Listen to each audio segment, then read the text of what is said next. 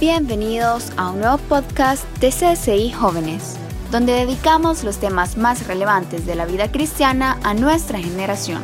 A continuación los dejamos con el episodio de hoy.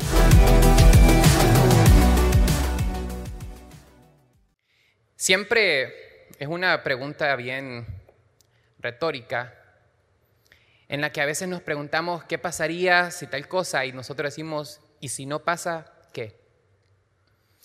Siempre me recuerda una frase del Chavo del Ocho, lo siento, soy medio viejo, perdón. Y siempre era cuando le pedía algo y le decía el Chavo, no te lo doy, y si no, ¿qué? Era la, era la pregunta. Esta noche, como ustedes pueden ver abajo, es cuando las cosas no pasan como nosotros queremos. Y si no, ¿qué? ¿Qué pasaría si aquello que tanto anhelamos, que aquello por lo cual nos hemos estado esforzando durante mucho tiempo, Dios decide negarlo. Dios decide simplemente no cumplir ese deseo, ese anhelo, ese sueño que nosotros en este momento estamos teniendo. ¿Cuál sería nuestra reacción ante una situación de esa manera? Y comenzamos leyendo Daniel 3 del 16 al 18. ¿Saben la historia de Daniel cuando leemos el capítulo 1 en 10 versículos? La historia de este personaje cambia completamente. Le cambia la vida completamente, sus costumbres, lo que hace, hacia dónde Dios lo estaba llevando. Y realmente leemos esos versículos de forma tan rápida y no nos damos cuenta aquel cambio que puede estar ejerciendo sobre la vida de Daniel. Aquel cambio que puede significar para una persona que ya había planificado sus cosas y de repente Dios le cambia sus planes. Imaginémonos que Daniel fuera alguien contemporáneo hoy y de repente ya había pagado la matrícula de la universidad, ya sabía dónde iba a estudiar, ya tenía una relación, ya sabía dónde iba a vivir y de la noche a la mañana Dios decide poner una ruptura ante esos planes.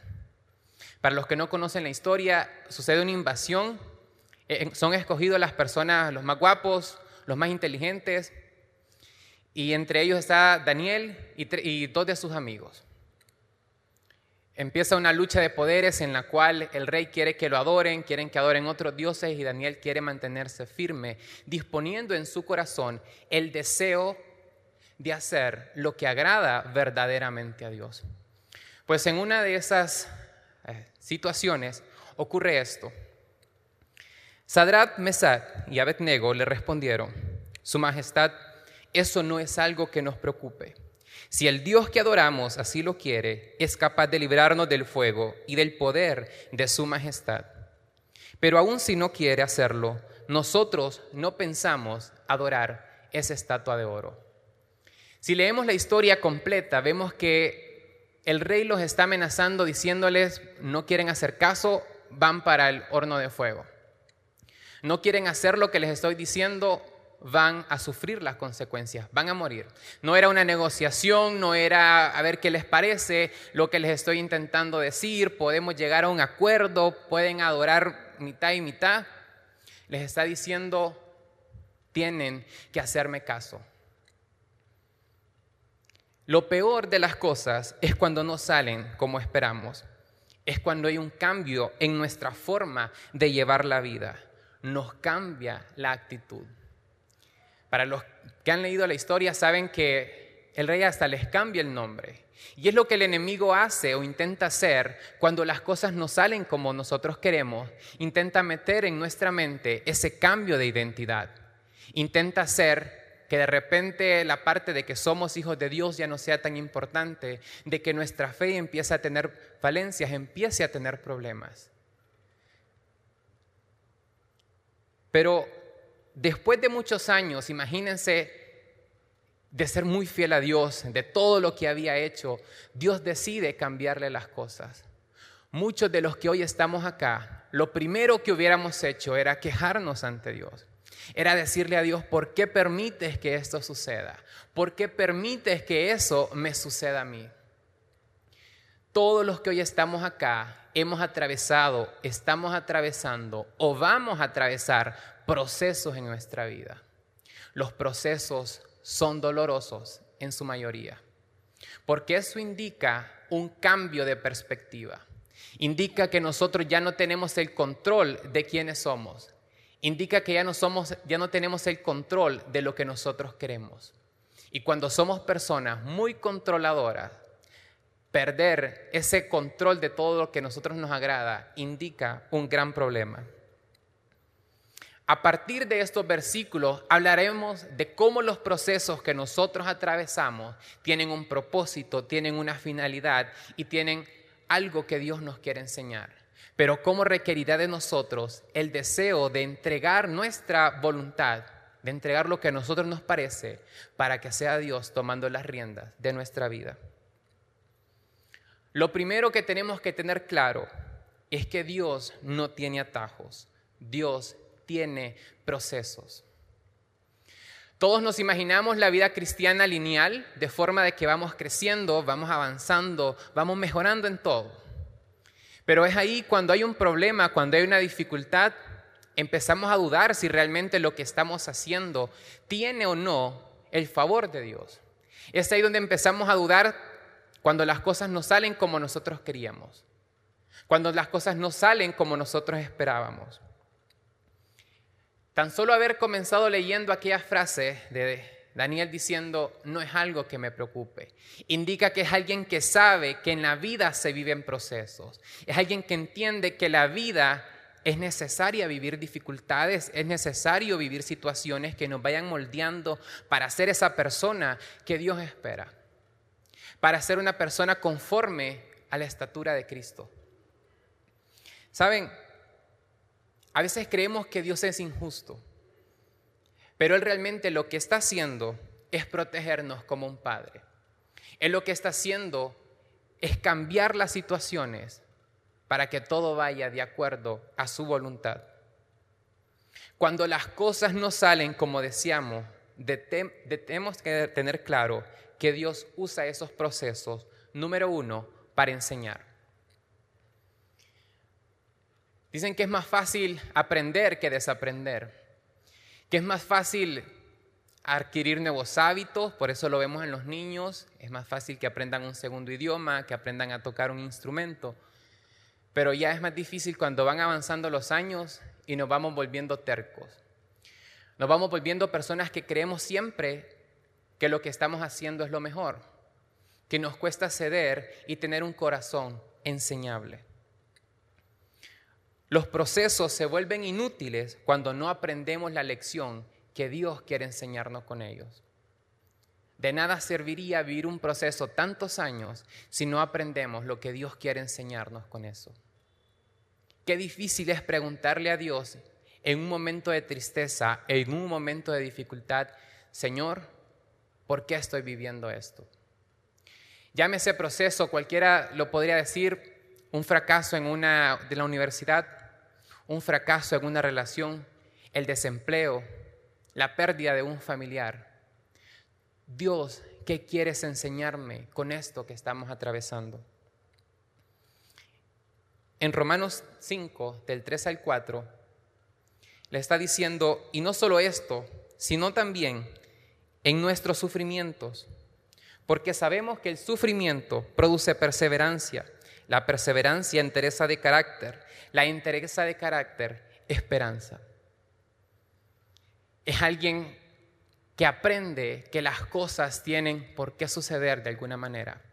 Quizás no comprendemos en ese instante, quizás no entendemos en ese momento qué es lo que Dios nos quiere enseñar, pero entendemos que nuestro carácter debe ser moldeado, que nuestro carácter necesita ser cambiado en ciertas cosas para irnos pareciendo más a Jesús que al final eso es todo lo que nosotros buscamos. Ese es el deseo que nosotros anhelamos como cristianos, parecernos más a Él.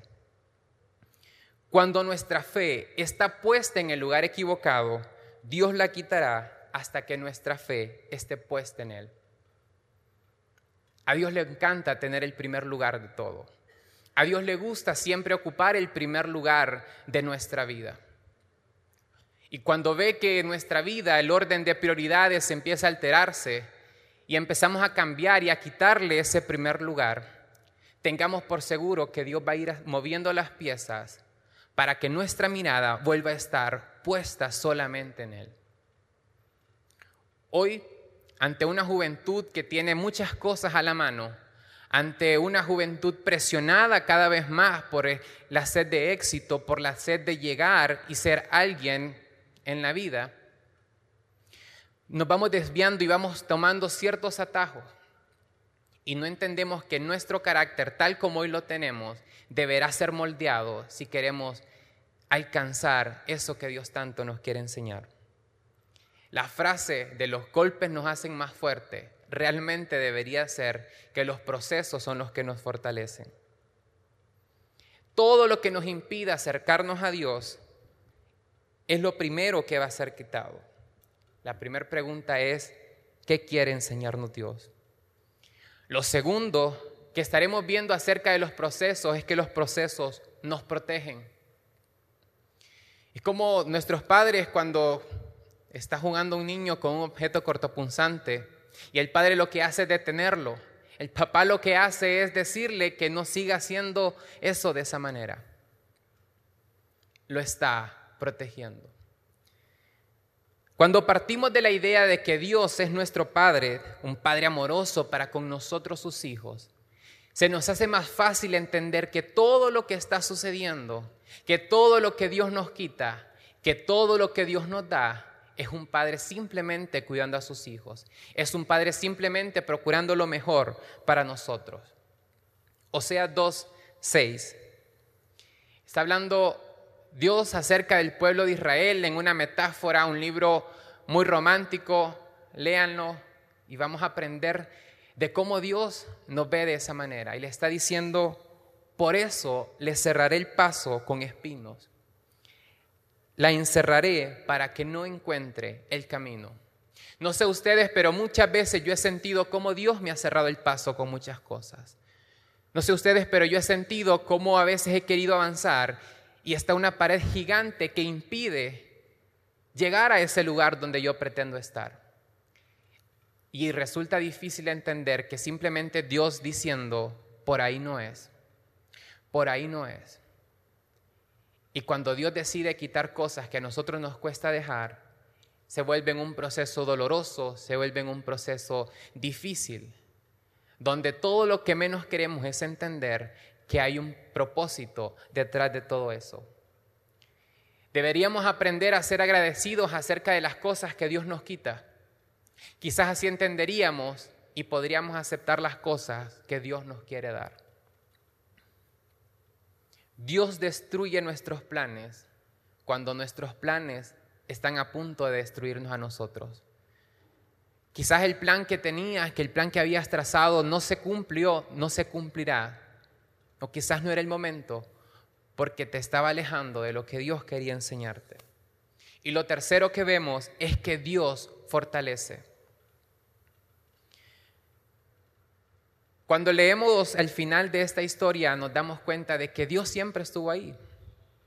Dios en ningún momento impidió que Daniel y sus amigos entraran en el horno. Dios no impidió que él atravesara esa situación. Dios bien pudo haber dicho, vamos a rescatarlo, lo vamos a trasladar a otra isla, eso no va a pasar, no sé.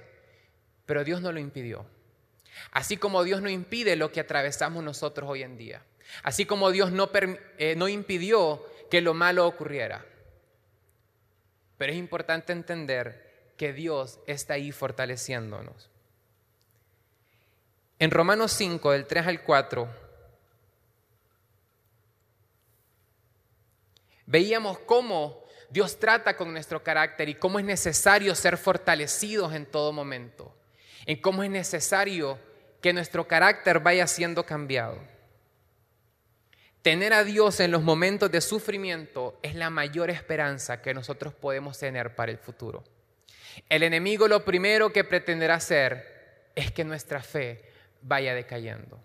El enemigo lo que va a querer hacer es que entre el desánimo, es que perdamos nuestra identidad tal como lo hizo con Daniel y sus amigos.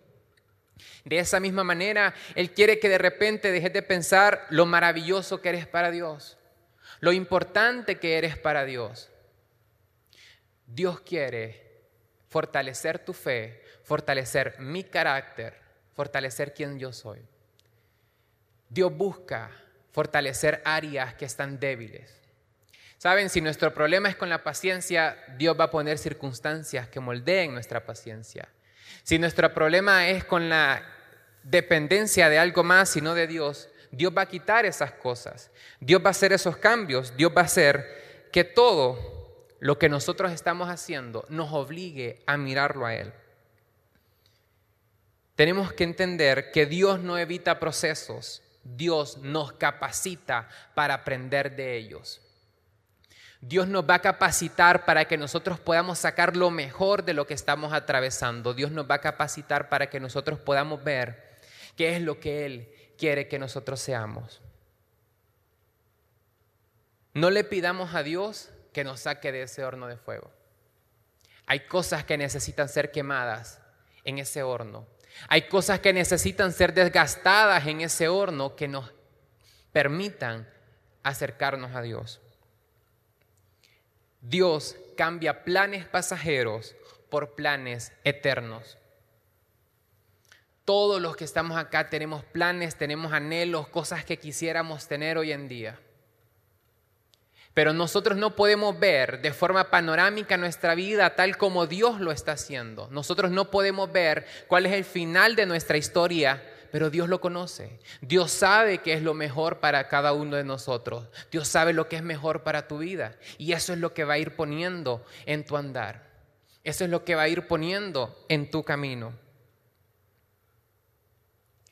Yo no sé cómo Dios cambiará tus planes. Yo no sé cómo Dios ha cambiado tus deseos, pero lo primero que nosotros tenemos que tener en medio de los procesos es fe. Que te falte todo menos esa fe en Jesús. Que nosotros entendamos que podemos perder todo, pero mientras tengamos la fe de que Dios estará con nosotros, todo lo demás va a ir agarrando camino, va a ir tomando los pasos, va a ir haciendo que las cosas fluyan. La fe no impidió que Daniel estuviera en el horno de fuego. La fe permitió que Daniel saliera vivo de ahí. Yo no sé con qué tendrás que luchar, pero te aseguro que la fe es importante para salir de esos procesos. Que el enemigo no permita que tu fe sea quitada. Cuando nosotros vemos la historia de los grandes héroes de la fe, podemos notar que perdieron todo. Muchos de ellos perdieron todo lo que tenían. Pero en ningún momento perdieron esa fe en Dios. En ningún momento perdieron esa fe de que Dios estaba con ellos. Y lo segundo que no nos debe faltar es el deseo de adorar. Lo que el enemigo siempre trata de hacer cuando pone tristeza en nuestros corazones, cuando pone tristeza en nuestra vida, es que de repente nuestra adoración empieza a decaer, que nuestras ganas de adorar empiecen a depender de las circunstancias. Pero así como nosotros muchas veces tenemos que ir a trabajar o tener que ir a la universidad, aun cuando no hay deseo, pero lo hacemos porque es una obligación, porque tenemos que hacerlo. Así mismo sucede con la adoración. Adorar cuando todo va bien resulta muy fácil. Cualquiera puede adorar cuando las cosas salen bien. Pero adorar cuando las cosas están yendo mal realmente es de valientes, Realmente necesita una convicción para adorar a Dios cuando las cosas están saliendo mal. Realmente se necesita estar convencido de que Dios nos cuida, de que Dios nos protege cuando tenemos que adorarlo en un momento de crisis.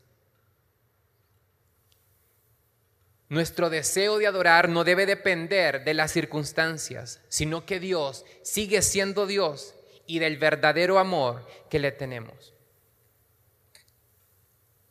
¿De qué está dependiendo nuestra adoración? ¿De qué está dependiendo nuestra fe en Dios? Realmente estamos perdiendo la oportunidad de buscar a Dios en un proceso. Estamos perdiendo la oportunidad de aprender de Él en un momento difícil. Simplemente porque nos estamos dejando llevar por lo que el enemigo quiere hacer con nuestra vida. Para ir terminando, Romanos 8, 28. Ahora bien, sabemos que Dios dispone todas las cosas para el bien de quienes lo aman. Todas las cosas. No hay nada que te haya pasado en la vida que no sea para el bienestar tuyo. No hay nada malo que a mí me haya pasado que no contribuya a lo que Dios quiere hacer en mi vida. Los que han sido llamados de acuerdo con su propósito. No el propósito que nosotros estamos buscando, sino el propósito que Dios quiere cumplir en nuestra vida. Saben, el dolor más grande se convierte en gozo cuando se lo entregamos a Dios. Hasta el día más difícil se puede convertir en el escenario perfecto para adorar cuando se lo entregamos a Dios. Qué difícil es entregarle a Dios nuestros problemas, nuestras cargas, porque se nos hace más fácil querer controlarlas a ellas. Para los que saben cómo termina la historia, Daniel y sus amigos salen bien librados de este horno.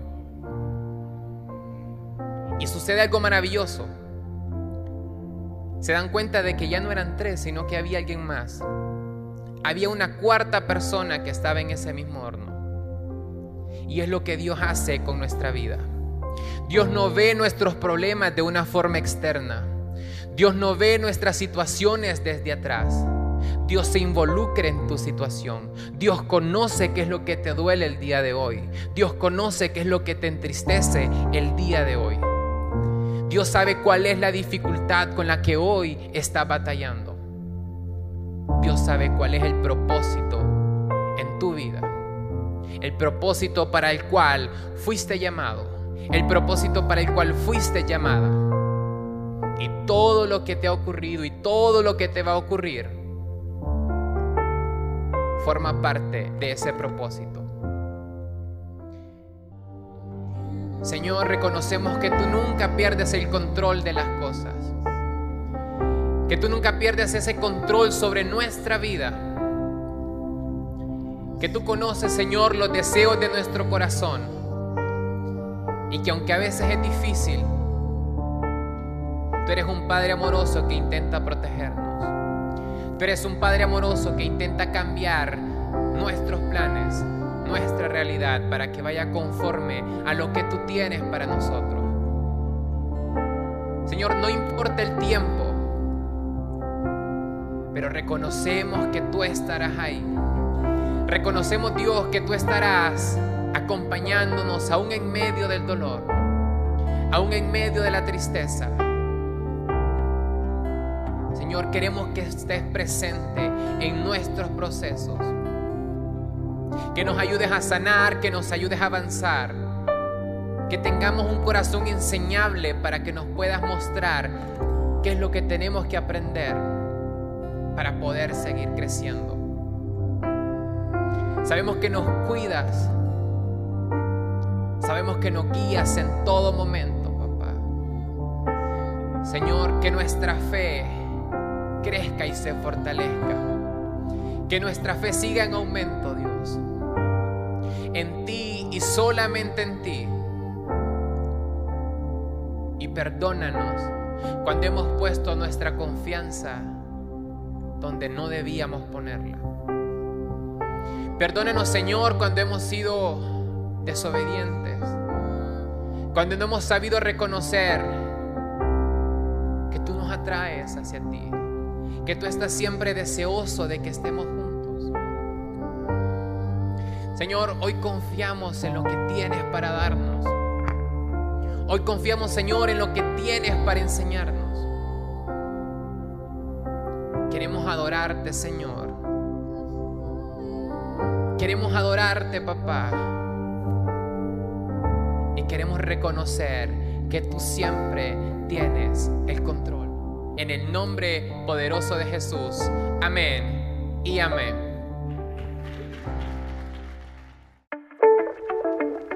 No te pierdas el próximo episodio. También puedes encontrarnos en Facebook, Instagram, Twitter, Telegram, YouTube y TikTok para tener acceso a más contenido.